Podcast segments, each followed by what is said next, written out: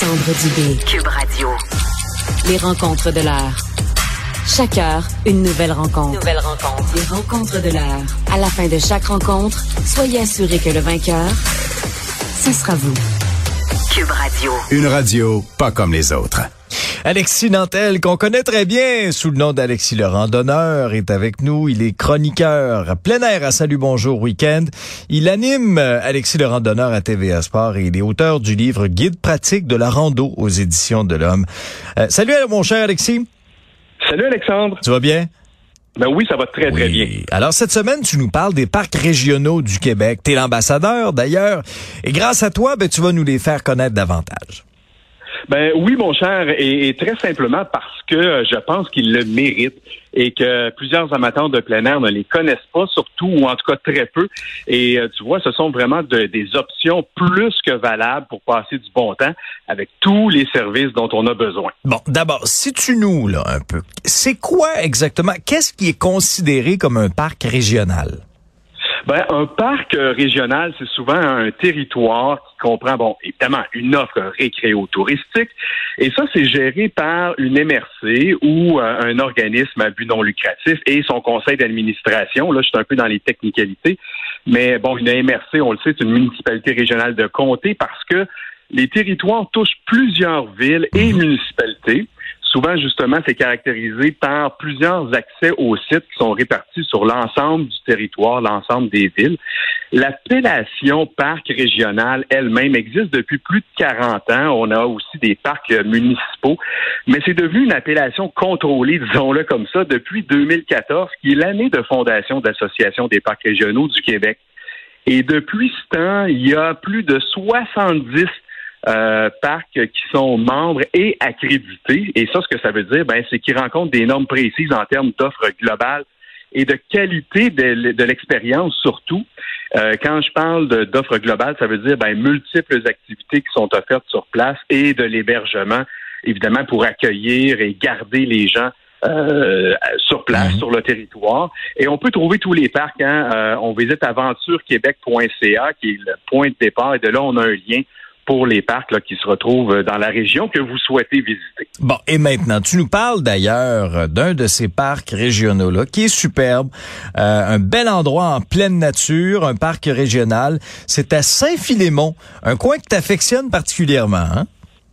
Oui, j'aime beaucoup ce parc-là et cet endroit-là parce qu'on se retrouve dans la région de Chaudière-Appalaches. Et qui dit Appalaches, ben dit euh, montagne, grand territoire euh, sauvage. Juste le nom, ça nous évoque un paquet de trucs. Et là, c'est le, le parc régional du Massif du Sud. C'est à une heure de Québec environ.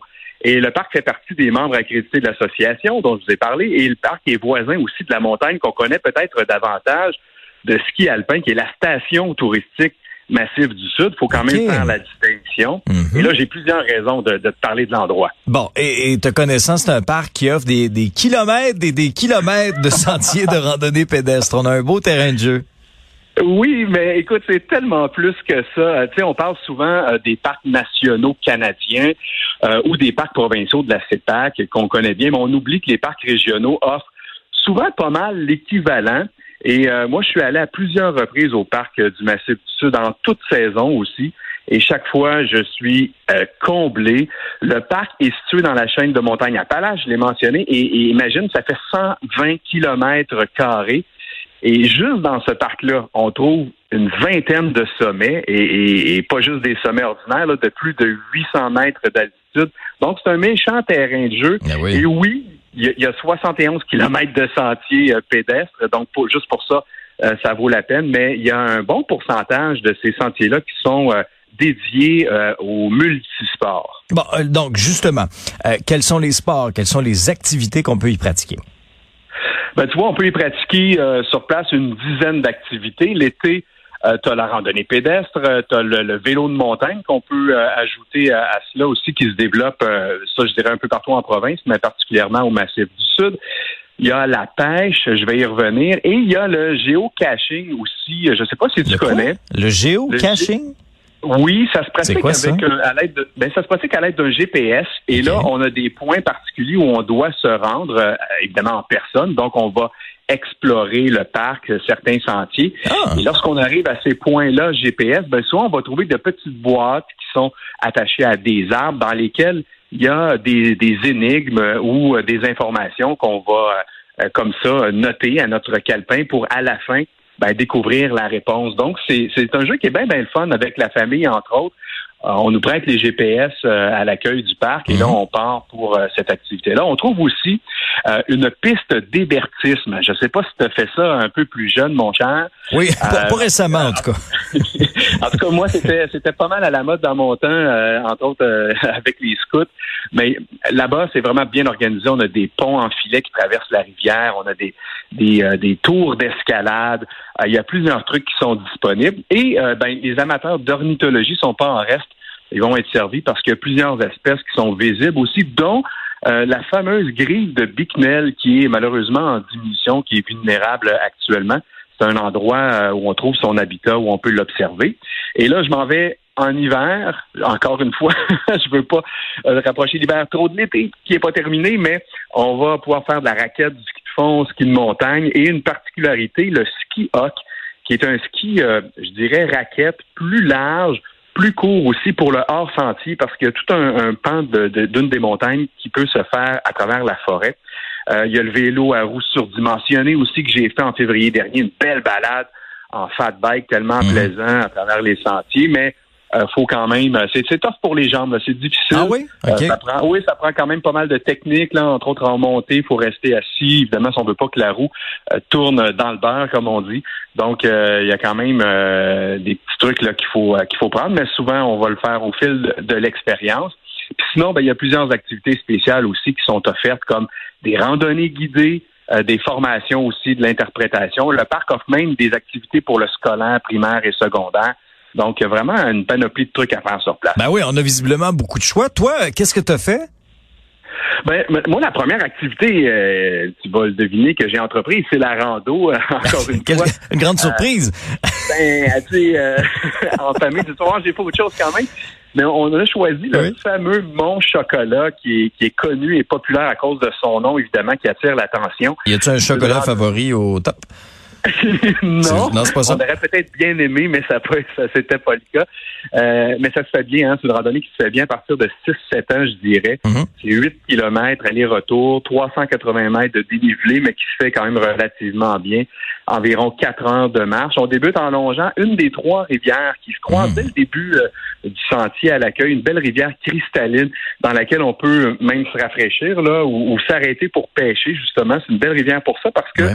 on trouve des truites euh, mouchetées qu'on appelle l'ombre de fontaine et il y a plusieurs bassins en montant comme ça supérieurs à travers la montagne dans lesquels elles viennent se reproduire et euh, c'est une des raisons pour lesquelles on en retrouve euh, pas mal là. Et un autre des éléments qui ajoute au plaisir également, c'est le refuge du milieu euh, dans lequel on fait une pause avant de s'attaquer à la montée là, vers le sommet. Et euh, la montagne, euh, comme son nom le dit, euh, on est à mi-chemin là, avec le refuge du milieu. Mhm. Et on, on en profite pour casser la croûte. Ça, c'est c'est fantastique, se reposer. Oui. Il y a même un petit foyer qui est là. Ah, ça, on c'est peut le faire fun, ça ça. en raquette. Ça, c'est bien, bien le fun. Oui. Et, mais la montée est, est soutenue un petit bout de temps, mais c'est pas très long. Et ensuite, c'est un petit plateau ascendant léger qui nous mène aux différents points de vue. Et au sommet, euh, même le vrai, vrai sommet, on n'a pas de dégagement. Mais il faut arrêter avant où on a un, un petit belvédère ou après pour avoir euh, des vues euh, panoramiques là, sur euh, la montagne de ski, mais aussi sur l'autre versant, Mhm. sur lequel on a une vue sur le mont Saint-Malgloire, qui est le plus haut sommet de Chaudière-Appalaches avec 917 mètres. Puis en plus, ben, on voit des éoliennes au loin, c'est vraiment spectaculaire. Et j'ajoute, Alexandre, récemment, euh, dans le cadre de mes tournages de l'émission Alexis le Randonneur, Oui. j'ai euh, pu compléter le, le dernier sommet qu'il me manquait, le sommet de la crête des Grives, qui est, à mon avis, la plus belle vue du parc. Donc, si vraiment c'est ce que vous recherchez en priorité, allez voir ça sur ma chaîne YouTube, Alexis le Randonneur, puis donnez-moi des nouvelles, vous allez voir, c'est vraiment un superbe endroit euh, pour la vue notamment. Bon, mais parfait, on va aller voir ça. Mais euh, supposons que j'arrive là-bas là, de façon un peu improvisée, à l'improviste. Est-ce que je peux m'en tirer quand même ou j'ai besoin de beaucoup de préparation? Ah oui, ben écoute, de, je dirais de deux façons. la première, c'est que le parc fait la location de la plupart des équipements. Donc, si ça vous fait défaut, là, le matériel est de très bonne qualité. On peut même louer vraiment des, des vélos de montagne, par exemple. Le parc propose donc plusieurs kilomètres de pistes et on peut combiner l'activité physique et le ressourcement aussi, hein, grâce au panorama incroyable et à la tranquillité que nous offre la mmh. forêt, euh, entre autres la forêt ancienne, où il y a des arbres.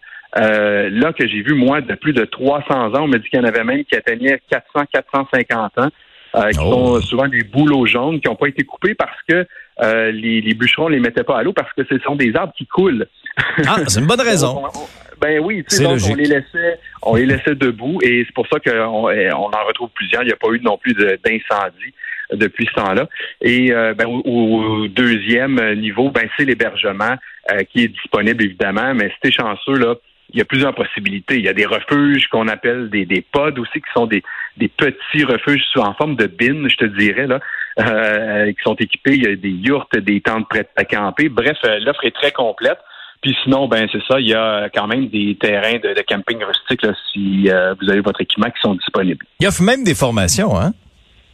Oui, je te donne euh, des exemples. On débute avec la, randonnée guidée dont, dont, je parlais par un expert naturaliste du parc qui nous fait découvrir des parcours par thématique euh, précisément, là, tu pourrais te donner, par exemple, à une rando pour découvrir, identifier, cueillir les champignons euh, ou trouver des plantes comestibles, puis apprendre aussi à les transformer. Euh, tu sais ce que c'est la microgastronomie? La microgastronomie? La myco-gastronomie. Ah, la myco-gastronomie, parce que la micro-gastronomie, je suis comme, hey, là, moi, là, donnez-moi une belle grosse assiette, j'ai faim, surtout à ce temps-là. non, mais écoute, c'est surtout en raison automnale parce qu'il y a une abondance de champignons. Ah! donc c'est vraiment. Ben là, euh, comme la mycose. La mycose des ongles. ben ouais, pas tout à fait, mais on s'en rappelle. Non, mais myco, myco, ouais, c'est ça, là. Dans l'étymologie. Ah oui, là, mais ça, c'est beaucoup plus agréable, là. Ben oui, là, on fait le lien, donc euh, les champignons comestibles, et puis on apprend, une fois récoltés, à les transformer. C'est c'est des délices de nos forêts, hein, puis on, de plus en plus de gens réapprennent justement à, en faire connaissance, puis à les intégrer dans leur euh, cuisine. Donc, différentes techniques aussi de conservation de ces champignons-là, en plus de savoureuses recettes, évidemment, pour les mettre en valeur. Il y a des plantes médicinales aussi qu'on retrouve euh, dans ce merveilleux monde pour découvrir la, flore forestière. Euh, et ben, évidemment, ça m'amène à te parler aussi de survie en forêt, parce que après avoir suivi ce type d'atelier-là, ben, la forêt n'aura plus de secret parce que on aborde vraiment la planification d'une sortie en forêt, l'équipement, l'alimentation, justement, les techniques de feu, construction d'abris. Euh, bref, c'est une activité, je pense, qui est essentielle pour quiconque vise peut-être s'aventurer mmh. en forêt hors des sentiers battus. C'est vraiment une excellente base. il y a même des ateliers qui sont faits expressément pour euh, les enfants. Donc, euh, tu vois, et on peut compléter ça avec un atelier sur l'orientation en forêt, boussole, GPS, carte topographique. Donc, euh, désormais, là, vous allez pouvoir céder à l'appel des, grands espaces de façon euh, très sécuritaire. Mais c'est tellement important cet aspect-là, Alexis, parce que souvent, on s'aventure en forêt sans trop avoir les connaissances, sans trop avoir l'équipement aussi en se disant ben non, ça va bien aller, il n'y arrivera rien, alors que c'est tellement important euh, d'être quand même bien préparé. C'est un endroit très très actif aussi où on présente des événements. Euh, écoute, oui, on va euh, présenter d'ailleurs euh, bientôt la sixième édition, le 27 août prochain, du Trail du Massif du Sud. le Trail présente quatre distances, donc c'est une course évidemment en, forêt. 32, 22, 11 et 6 kilomètres. Le Trail du Massif du Sud, ben, ça fait partie, ça, du circuit des courses régionales de qualification au championnat canadien la Canadian Trail and Mountain Running Association. Donc, les cours peuvent euh, les gens peuvent s'y qualifier. Et ça, c'est une course qui est reconnue pour sa qualité d'organisation. Puis le terrain de jeu, je vous dis, c'est extraordinaire. Encore une fois, il y a beaucoup de gens que je connais qui vont s'entraîner là euh, tout au long de l'année là, pour euh, la course en sentier. Et la participation à cette course-là est exponentielle d'année en année. Et ensuite, je peux te parler aussi d'un événement qui est malheureusement passé, mais qui, qui revient pour réserver. vraiment, préparez-vous pour l'an prochain. La soirée des Perséides. Euh, tu sais, ces étoiles filantes qu'on peut observer un peu partout euh, en province, ben euh, ça vient juste de passer. C'était le 13 août dernier, mais c'est vraiment, comme je l'ai dit, à mettre à votre agenda. Pluie d'étoiles filantes, donc un spectacle céleste, et ça débute, ça débute toujours cette soirée-là avec un atelier conférence qui est sur le thème des étoiles filantes et le naturaliste du parc qui est là pour faire le suivi. Il y a un télescope aussi qui est présent sur place pour Mm. scruter l'espace. Vous apportez vos jumelles, euh, vos chaises longues, une petite couverture chaude. Euh, N'oubliez pas, évidemment, votre liste de souhaits. Hein? Euh, Ça va en prendre pas mal avec Mhm. le nombre d'étoiles que vous allez Oui, voir euh, oui. défiler dans le ciel. C'est ça, on a, on peut avoir une liste de plusieurs pages, euh, d'être toujours très très près, c'est clair. Est-ce que ça coûte très cher?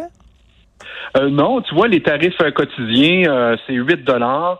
12 dollars pour euh, le vélo de montagne, mais il y a des accès quand même saisonniers. là. Si vous êtes tout près, ça vaut peut-être la peine de vous euh, prendre une passe pour la saison. Puis euh, il y a même euh, des tarifs de groupe aussi si vous êtes 15 et plus et que c'est organisé là à l'avance. Euh, on parle de 6 dollars par personne. Donc pour les activités, c'est très variable quand même. Je vous suggère de visiter le site web pour voir tout ça, car euh, bien évidemment c'est sujet à changement, mais vous allez pouvoir valider euh, les dates des activités aussi. Et c'est très simple, c'est massifdusud.com.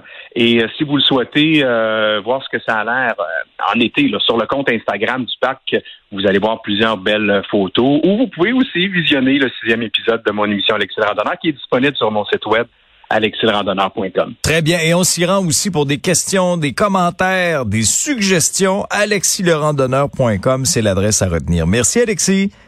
Salut Alexandre. À la semaine prochaine.